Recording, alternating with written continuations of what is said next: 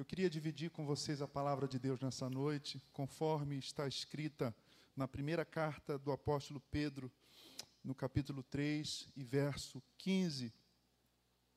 Pedro escrevendo na sua carta, na sua primeira carta, capítulo 3 e verso 15, ele diz: Antes, santifiquem Cristo como Senhor em seu coração, estejam sempre preparados para responder a qualquer pessoa que lhes pedir a razão da esperança que há entre vocês, que há em vocês. 1 de Pedro 3,15, antes santifiquem Cristo como Senhor em seu coração, estejam sempre preparados para responder a qualquer pessoa que lhes pedir a razão da esperança que há em vocês. Queridos, que estão aqui conosco, esse grupo pequeno, singelo, mas com coração aquecido, um grupo cuidadoso também, eu gostaria de sublinhar isso, muito bem, vocês estão corretos. E os muitos irmãos que nos acompanham de casa, diante da sua Smart TV, da sua televisão inteligente, a gente está falando cada vez mais inglês com essa tecnologia, né? smartphone, smart TV, não é? ou diante do seu tablet, tablet, do seu celular, cultuando ao Senhor conosco. O vosso pastor tem pregado sobre a esperança e ele transformou, fiquei sabendo, eu que sou professor de língua e literatura, pelo menos já fui, né? tenho saudade da sala de aula. Né? Gosto quando alguém poetiza, quando alguém pega um substantivo, por exemplo, e transforma num verbo. E o pastor falando que, me disse que tem pregado sobre esperançar. Olha que bacana, pegou o substantivo esperança e transformou num, ver, num verbo, não é? Num verbo esperançar. Então, talvez algumas, alguns conteúdos que eu vou partilhar nessa noite já estejam, de certa forma, já sejam, de certa forma, familiares para os irmãos que nos assistem, que nos acompanham, que cultuam a Deus, melhor dizendo, conosco. Nesse, nesse verso da primeira carta de Pedro, capítulo 3 e verso 15, Pedro, o apóstolo do Senhor, fala duas coisas para nós. A primeira delas é que nós temos uma esperança, nós temos esperança. Primeira coisa, temos esperança. Afirmação do apóstolo. Segundo, é que essa esperança tem uma razão de ser. Ele disse que nós devemos estar sempre prontos a responder a qualquer pessoa que nos interpele, que nos questione, que nos pergunte a razão da esperança que há em nós. Duas afirmações num só versículo. Primeiro, que temos esperança. E segundo, que essa, essa esperança tem uma razão de ser. Ela não acontece no vácuo, no vão. Ela, tem um, uma, ela está enraizada em alguma coisa. E é a respeito dessas raízes, desses alicerces, dessa essência e fundamento da esperança que eu quero falar com vocês nessa noite. A Bíblia é um livro que nos convida à esperança. A igreja é a comunidade da esperança. A igreja é a comunidade da graça. A igreja é a comunidade do amor. A igreja é a comunidade do perdão. A igreja é a comunidade do serviço, da adoração, da misericórdia. Mas a igreja de Cristo também é a comunidade da esperança. O povo de Deus precisa estar muito consciente da esperança que traz consigo. Mas nem sempre foi assim. Sexto século antes de Cristo, Jerusalém estava destruída, arrasada, devastada pelos babilônicos. E um poeta barra profeta, um poeta barra pregador, entoou um lamento que começa assim em hebraico. Irra Yashevá Vadar Rabatiam. Irra Yashevá Vadar Rabatiam.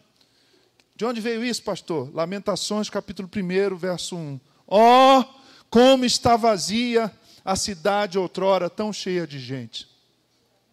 O poeta, o profeta, porque o poeta e o profeta são a mesma pessoa.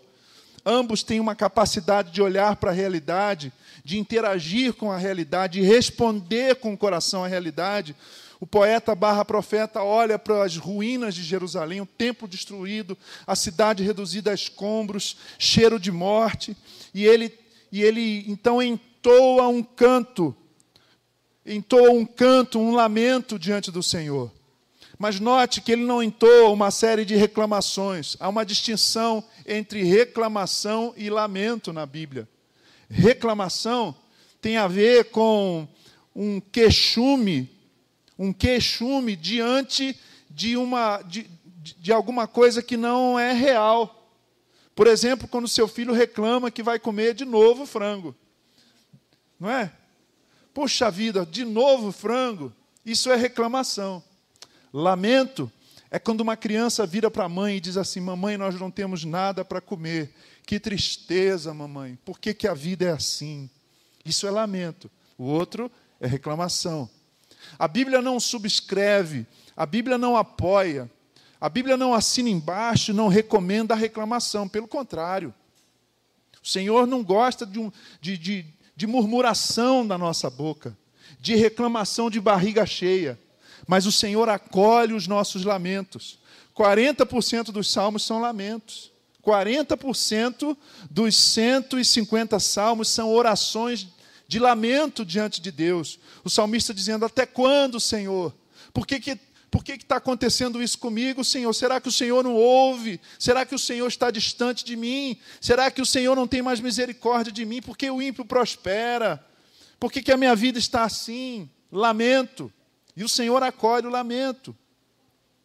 Eu fiz uma transposição lendo esse tempo, veja, lendo o tempo, lendo as circunstâncias da pandemia que estamos enfrentando, tão terrível. Eu sei que vocês também estão lidando com isso.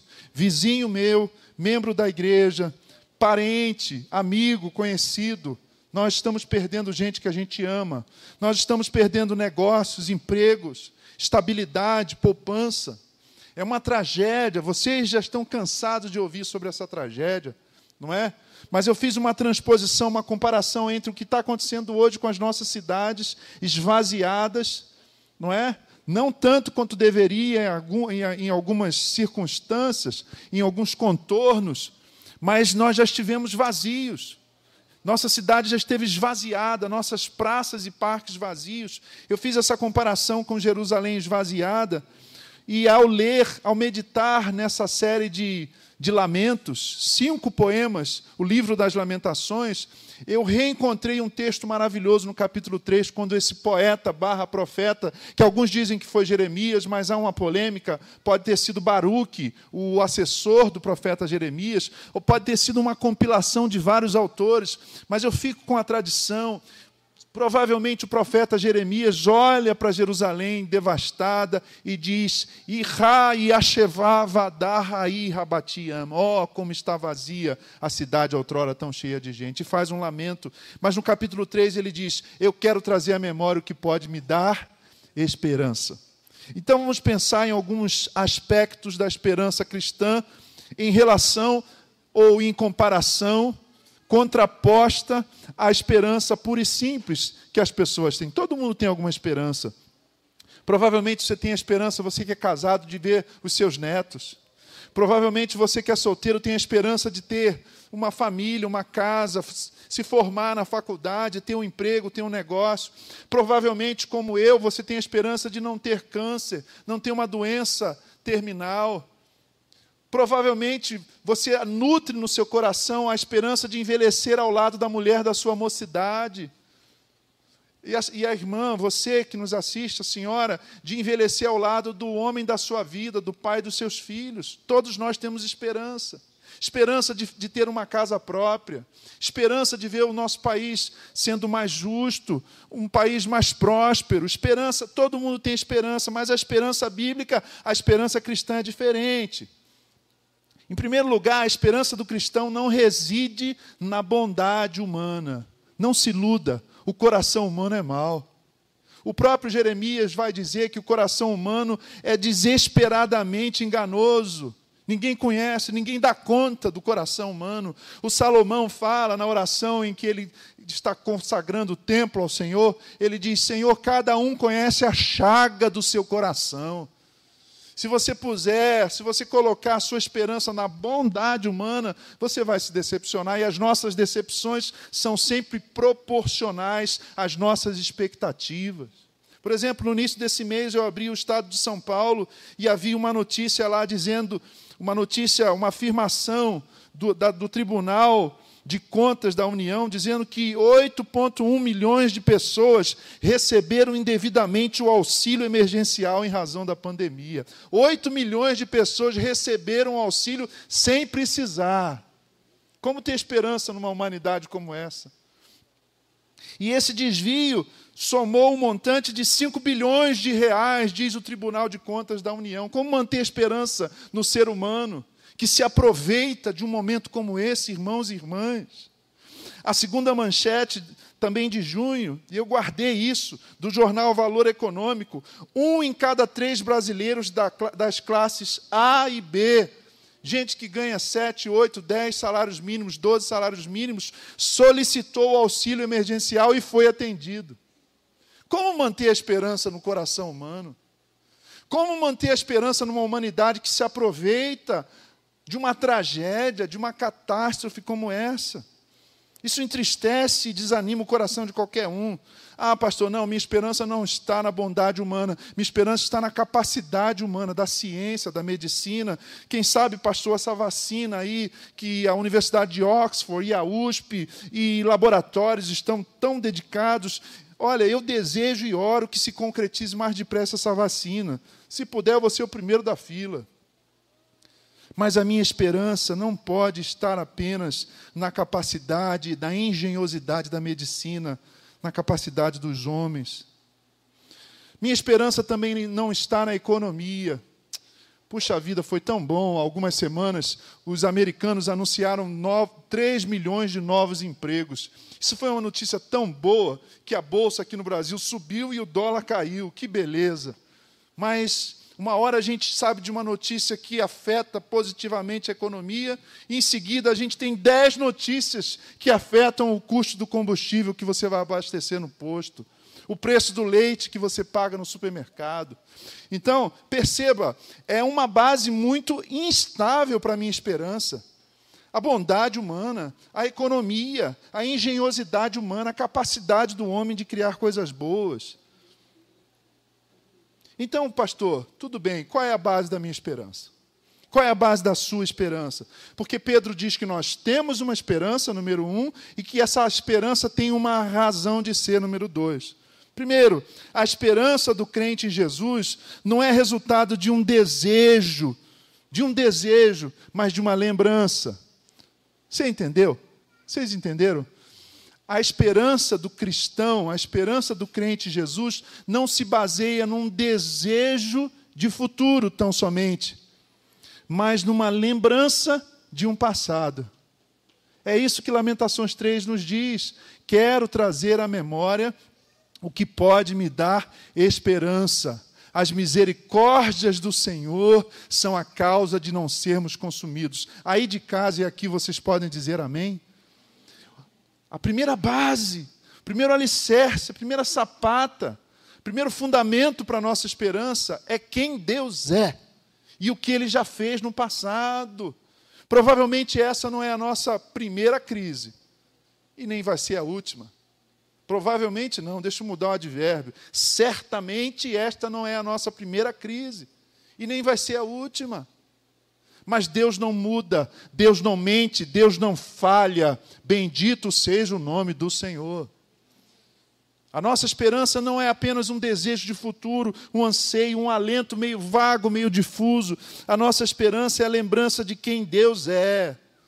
E Deus não mente, Deus não falha, Deus não muda. Percebem a distinção? É sutil. A esperança simples, pura e simples, a mera esperança é um desejo de futuro. A esperança cristã, com E maiúsculo, é a lembrança de um passado, do que Deus já fez na nossa história. Você, amigo, amiga, irmão, irmã, que nos assiste hoje à noite, você tem consciência, você consegue lembrar-se, você consegue rememorar. Esta igreja querida, 24 anos de caminhada comunitária, consegue recuperar na memória o que Deus já fez entre vocês? Isso nos dá esperança, isso infunde, isso injeta, isso derrama esperança no nosso coração. A esperança do crente, em primeiro lugar, portanto, não é resultado de um desejo de futuro, mas de uma lembrança de passado, do que Deus já fez. Segundo, nossa esperança não é apenas para o aqui e agora, mas para o aqui, o agora, o ali e o amanhã. A gente tem visto o país dividido politicamente, uma convulsão social, olha, uma brigaiada, como diz o, o mineiro, não é? Famílias divididas. Queridos, do ponto de vista da palavra de Deus, a nossa esperança não é político-ideológica, ela é uma esperança bíblico-escatológica. Sabe por quê? Jesus virá. Você pode dizer comigo: Jesus virá? Jesus voltará? Jesus voltará, essa é a nossa esperança. Jesus vai consertar, como diz o nordestino, essa bagaceira toda. Novos céus e nova terra, novas, novos céus e nova terra. Mateus capítulo 24, verso 44 diz assim: Assim como vocês vocês também precisam estar preparados, pois o filho do homem virá numa hora em que vocês menos esperam. Nós estamos tão desesperançosos, ou talvez tão desesperados, porque a gente está perdendo de vista essa verdade: Jesus voltará. Sabe qual é o remédio? Sabe qual é a solução? Sabe qual é a saída? O retorno de Jesus. Será que você ainda crê no retorno de Jesus? Nós cantávamos muito sobre o retorno de Jesus, lembram? Na minha infância, e eu não sou tão, não vou falar velho, né, porque eu sou da idade do pastor Jefferson, então, senão eu vou entregar a idade dele, né? Mas eu não sou tão garotão, eu estou naquela fase assim, eu sou muito velho para achar que eu sou jovem, mas eu ainda sou muito jovem para achar que eu sou velho.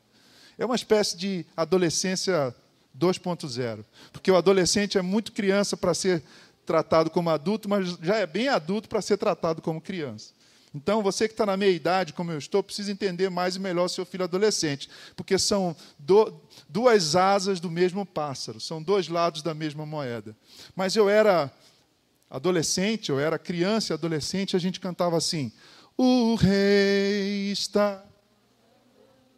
O rei está voltando, aleluia, ele vem me buscar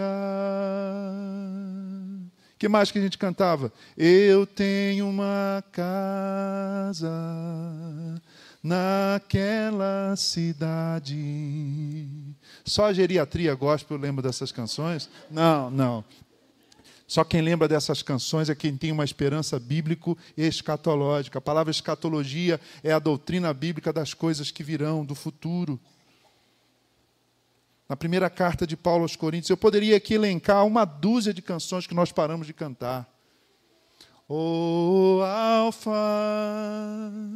Ômega, Maranata, Cristo, Filho, Mestre, ó, oh, vem, ó, oh, vem, ó, vem Senhor Jesus. Nós somos de tradição batista, de confissão batista, não é? Nós cantávamos da linda pátria estou bem longe. E agora a gente acha que a nossa casa é aqui, a nossa terra é aqui, o nosso futuro é aqui. Não é. Apocalipse é um livro de esperança. E quando a gente lê o Apocalipse, a gente entende porque a nossa fé é bíblico-escatológica. O futuro, na visão do Apocalipse, o céu é uma cidade que desce, uma cidade voadora. Olha que coisa linda. Não é à toa que Paulo diz que a loucura de Deus é maior do que a loucura dos homens. O Senhor vai trazer a nova Jerusalém, não mais a Jerusalém do Ierá, do Irá, a Jerusalém de, devastada pelos babilônicos, mas a nova Jerusalém, lá não haverá tristeza, lá não, não haverá mais morte, lá não haverá mais miséria, lá não haverá mais sofrimento, porque nós estaremos eternamente na presença daquele que é tudo em todos, na consumação da glória, do projeto, do plano, do propósito de redenção de Deus para mim e para você e para a humanidade. Eu anseio esse dia. Eu não posso ficar míope. Eu não posso ficar colocando a minha esperança na gaveta com um plano de previdência. Eu tenho que olhar para o céu, eu tenho que olhar para frente. A nossa esperança é bíblico-teológica. E pastor, de onde você tem essa certeza tão grande? Primeiro, primeiro, Paulo diz aos Coríntios, capítulo 15, que se Cristo não ressuscitou, é vã a nossa fé. De onde eu tenho essa base tão firme, tão forte, e você sabe se um cristão tem uma espiritualidade sólida pela expectativa que ele tem da volta de Jesus. Faça esse teste, converse com alguém. A expectativa da volta de Cristo demonstra demonstra a profundidade da nossa fé. O que Paulo diz aos Coríntios, o capítulo inteiro capítulo 15 inteiro da primeira carta de Paulo aos Coríntios, o que ele diz é que a razão da nossa esperança, a base, o fundamento da nossa esperança, da nossa fé é a ressurreição de Cristo, porque Cristo ressuscitou, nós ressuscitaremos. Se cremos que Cristo ressuscitou, podemos crer que ele voltará. Você tem problema com a doutrina da volta de Cristo? Olha, se você crê que Jesus ressuscitou, você precisa estar tranquilo, ele voltará. No credo dos apóstolos, nós confessamos que ele está à direita do Deus Pai Todo-Poderoso, de onde virá para julgar vivos e mortos. Ele vai voltar, ele vai voltar. Que essa verdade, que essa esperança apazigue a angústia do teu coração nesse tempo de luta e de luto. Guarde o que você ouviu hoje à noite.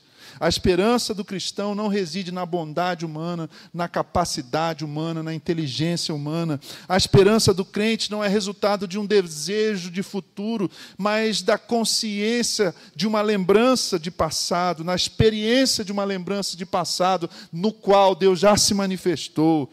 Nossa esperança não é apenas para o aqui, para o agora, mas para o aqui, para o agora, para o ali, para o amanhã. Aleluia. Não é uma esperança político-ideológica, seja de esquerda, seja de direita, seja o projeto político que for, mas é bíblico, é teológica, é escatológica. Jesus virá. Jesus virá. Eu quero passar um remédio para você hoje à noite. Sabe quando você vai no médico e ele te dá a medicação e te dá uma posologia? O que é posologia? Como você vai usar a medicação? Ele diz assim: ó, você vai tomar esse, esse comprimido antes, ou essa, ou essa dose, antes do café, antes do almoço e antes da, da, do jantar, ou antes de dormir. Posologia. Então, quando você se sentir com o coração angustiado, ou pela hiperinformação do noticiário, ou pela hipoinformação das redes sociais, ou informação de mais ou informação de menos, quando você sentir angústia aqui subindo pelo seu estômago e atingindo o teu teu, o teu coração, o eu profundo do teu ser, eu quero que você aplique a si mesmo a seguinte medicação: Jesus virá, Jesus voltará, Jesus virá, Jesus voltará. Você pode crer, você pode confiar, você pode acreditar, Ele virá e não tardará. A razão da nossa esperança na volta de Cristo é porque Ele ressuscitou. O mesmo Jesus que ressuscitou e voltou aos céus, voltará. Você é um cristão professo, batizado no tríplice nome, então creia, Jesus virá, Jesus voltará. Esse é o remédio para as, para, para as angústias. As panaceias humanas serão resolvidas de uma vez com o retorno glorioso do nosso Senhor Jesus Cristo. Que Deus te abençoe, você que nos assiste em casa, receba essa palavra no seu coração com fé. Jesus disse que quando ele voltar, ele diz: será que o filho do homem encontrará fé na terra? Será que ele encontrará fé em nós? Porque ele vai voltar. Você crê que Jesus ressuscitou? Quem está presente aqui crê que Jesus ressuscitou? Segunda pergunta, então: se você crê que ele ressuscitou, você crê que ele voltou aos céus. Se você crê que ele voltou aos céus, segundo a Escritura, você crê que ele voltará? Que isso traga paz ao seu coração. Essa é a mensagem da igreja. Este é o coração do Evangelho. Deus nos ama, Deus nos salva, Deus tem propósito para as nossas vidas e Deus não nos abandona. Ele voltará, Cristo voltará. Fique com esse abraço da graça, com a palavra do Senhor nesta noite.